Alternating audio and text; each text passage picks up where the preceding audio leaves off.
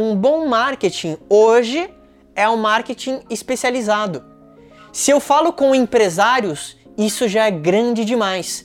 Eu preciso falar com empresários, talvez de 27 anos, que querem começar a vender online e se formar em publicidade.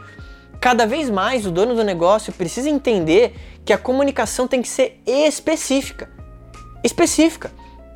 Você, aí você fala assim, Marco, mas e para quem vende um, roupa, por exemplo, para vários tipos de público? Tá tudo bem.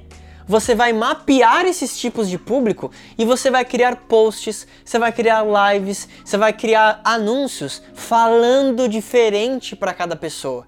E é aí que você engaja.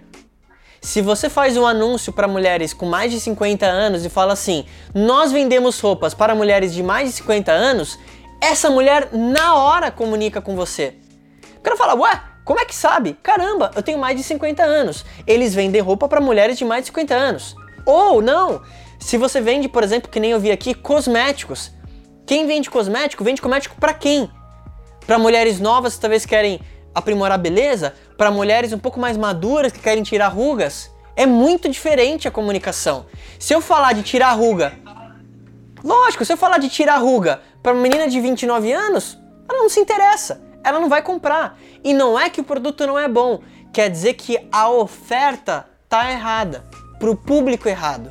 Então, o empreendedor ele tem que ter a humildade de entender se o seu negócio não está vendendo, Desculpa, mas você que está assistindo é o culpado. Não tem outro culpado.